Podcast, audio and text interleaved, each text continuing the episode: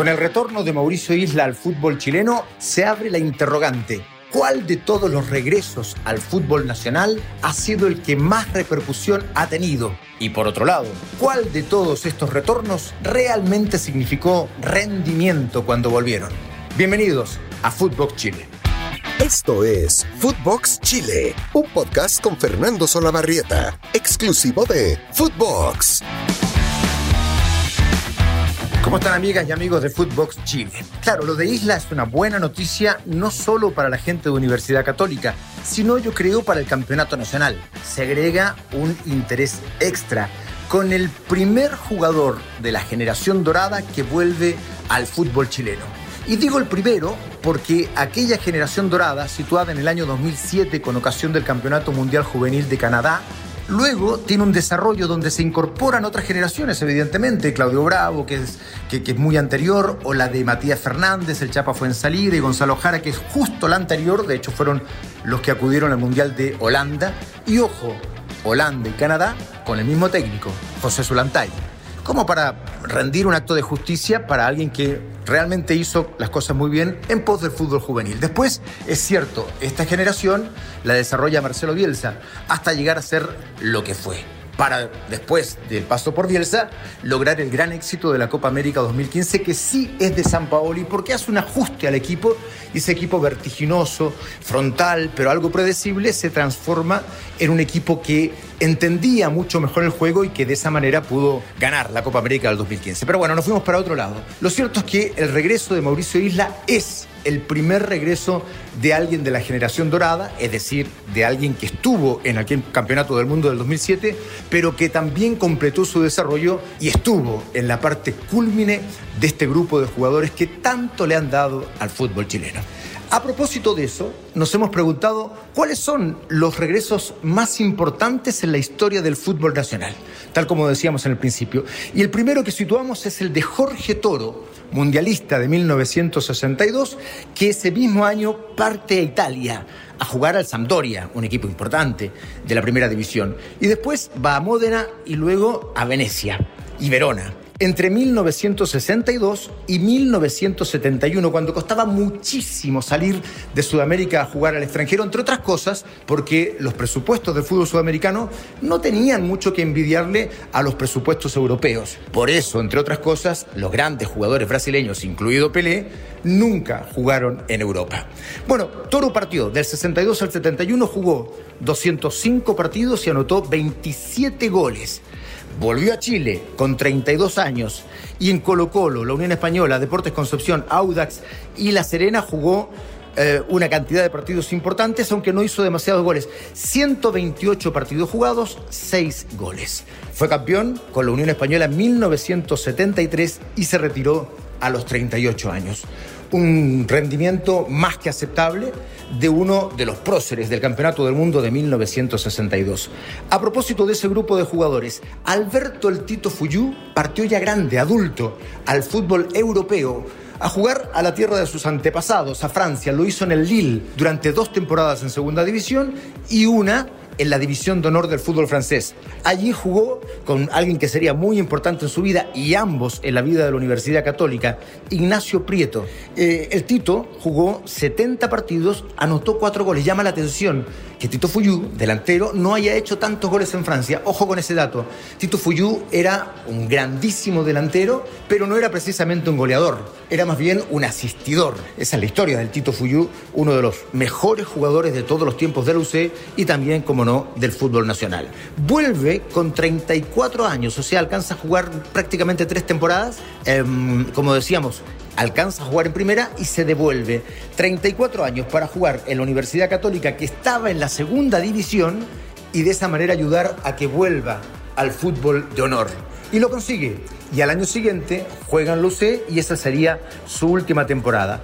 En su regreso solo juega 15 partidos y anota 3 goles es otro de los regresos importantes porque el Tito Fuyú, además de ser un jugador admirado que concitaba mucho atractivo dentro del fútbol, fue uno de los primeros jugadores tal vez el segundo, después de Sergio Livingston, en traspasar la barrera del fútbol mismo y convertirse en un atractivo social, ¿no?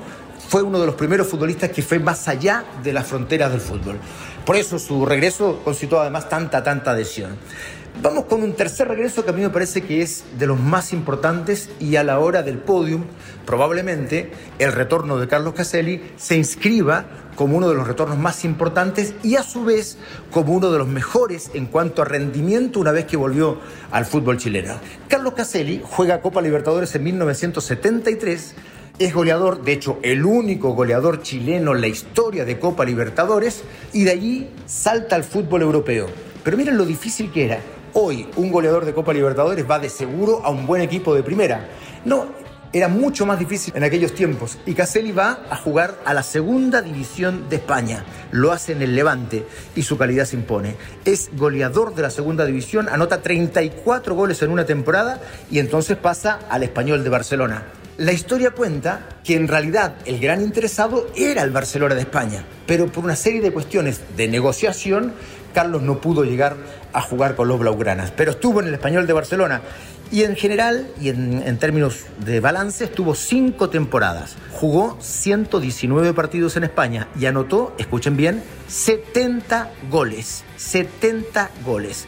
Volvió muy pleno en 1978 con 28 años a jugar a Colo Colo, donde lo hizo hasta 1985. Después tiene un paso posterior y una salida nuevamente a Ecuador, pero fue casi anecdótica. Eh, él juega realmente en términos de alto rendimiento hasta el 85 en Colo Colo y alcanza tres torneos nacionales, tres Copas Poyagol y es goleador del Campeonato Nacional en tres oportunidades. Ese es el retorno de Carlos Caselli. Sin duda, uno de los más importantes en cuanto a rendimiento. Juega en su regreso 242 partidos, anota 133 goles y se transforma además en el máximo goleador de todos los tiempos del Club Popular. Uno de los regresos, insisto, de los más trascendentes en la historia. Pero hay más.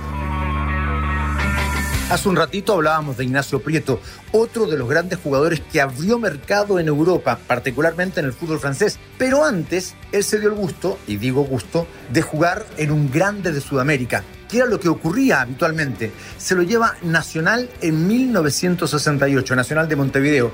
En esa época, un club poderosísimo. Juega cuatro temporadas y gana tres títulos. Eso le vale que lo venga a buscar el Lille de Francia. Y allí es donde se encuentra con Alberto Fuyut, donde sellarían una amistad personal y futbolística que marcaría incluso la vida de la Universidad Católica, porque son ellos dos los que desarrollan el plan de menores y este enorme trabajo de las divisiones inferiores de Católica tiene que ver con un plan organizado por ellos a partir además de la escuela francesa. En fin, cierro el paréntesis. Seis años después de jugar en Lille, se va al Laval y ahí termina su carrera en Europa. Y casi 11 años después llega a Chile habiendo jugado en Europa 303 partidos y 44 goles convertidos. Una cifra increíble, porque recuerden que en aquella época se jugaba mucho menos que ahora. Hoy día hay equipos que juegan hasta 70 partidos por temporada. En aquella oportunidad o en aquellos años era muchísimo menor la cantidad de, partidos que se jugaban en una temporada.